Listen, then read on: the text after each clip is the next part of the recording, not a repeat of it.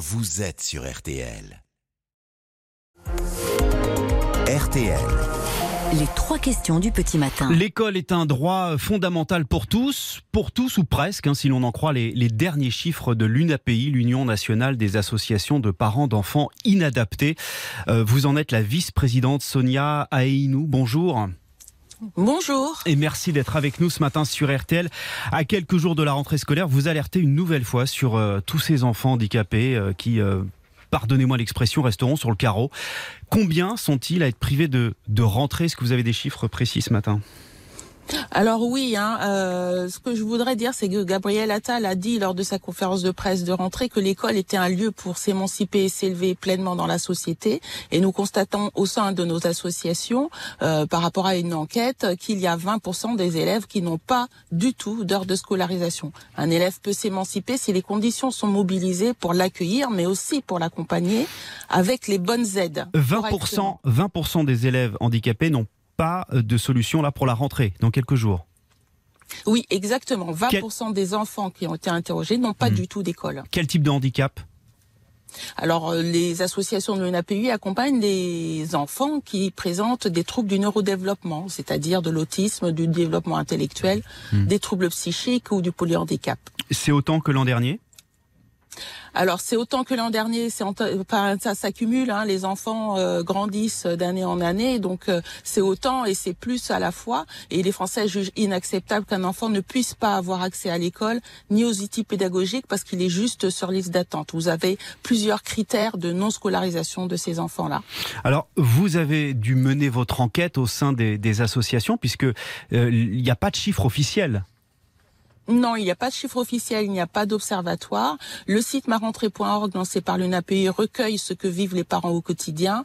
Et en parallèle de ça, nous, nous interrogeons nos associations pour savoir quels sont les leviers et les freins par rapport justement à cet accès à la scolarisation pour tous et quel que soit leur lieu d'apprentissage.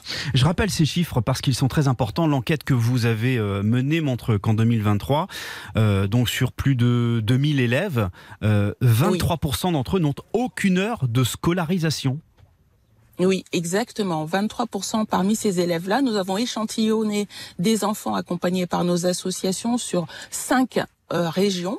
Euh, ce sont des régions qui ont été identifiées par le, le gouvernement comme des régions à flux tendu, mais il faut savoir qu'à l'intérieur de ces régions, vous avez des départements qui sont aussi à flux tendu. Sur tout le territoire français, vous avez des endroits où des enfants n'ont pas du tout d'heure de scolarisation.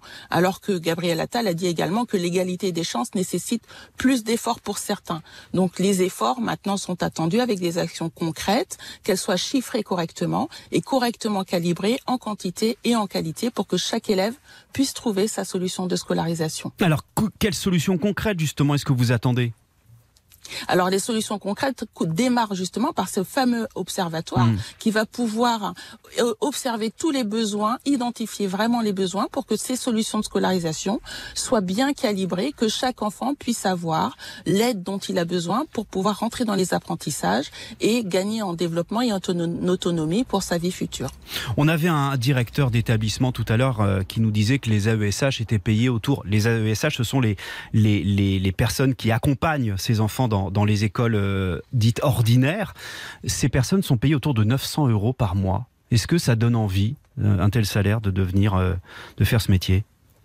Alors là, vous, vous, vous, me posez la question comme une personne lambda, hein, mmh. ça dépasse mon champ de, de, de représentation par rapport à l'UNAPI. C'est vrai que 900 euros peut, ne peut pas permettre d'avoir une, une vie euh, sécurisée, en tout cas euh, pour, pour la personne, pour le professionnel. Ça précarise très certainement sa, sa, sa vie, euh, sa vie citoyenne et sa vie euh, de personne euh, lambda. Après, il faut savoir que les AESH, c'est un euh, une partie du couteau suisse qui permet la scolarisation des élèves en situation de handicap. Tous les enfants ne relèvent pas d'une aide humaine euh, mmh. par une AESH, mais relèvent aussi d'autres formes de scolarisation et d'aide. Alors pourtant, euh, Sonia Aïnou, le, le, gouvernement affirme avoir fait de, de gros efforts. 430 000 élèves en situation de handicap accueillis dans les établissements scolaires ordinaires. C'est 34% de plus depuis 2017. Vous les avez vus, ces chiffres? Alors effectivement, il y a beaucoup plus d'élèves en situation de handicap qui sont accueillis à l'école. Encore faut-il qu'ils soient accueillis euh, correctement, à la hauteur de leurs euh, de leurs besoins et qu'ils puissent être accompagnés avec les différents outils, les différentes modalités nécessaires pour que leur apprentissage se passe dans de bonnes conditions. Quand on parle de modalités, ce sont des aides humaines, des aides techniques ou des professionnels qui vont intervenir, qui ont des professions différentes. Ça peut être le kinésithérapeute, l'orthophoniste, des libéraux euh, ou des sanitaires qui peuvent intervenir et qui permettent à cet élève-là de rentrer dans les apprentissages. Et- Il faut que Hmm. toutes ces conditions-là soient réunies. Euh, Enfin, le, le gouvernement dénonce, euh, enfin, euh, défend aussi euh, un, budget en hausse.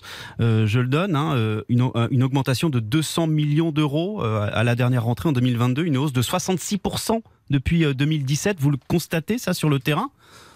Alors, il, faut se donner les moyens d'avoir une politique du handicap. Nous sommes en train de changer, de transformer un environnement pour le rendre accessible à tous les élèves, hein, quel que soit leur type de handicap ou quelle que soit leur difficulté ou vulnérabilité. La France a été dénoncée hein, dernièrement par euh, le comité euh, de l'ONU euh, après une réclamation collective déposée par l'UNAPUI, l'APF France Handicap, l'UNAFAM et la FNAT.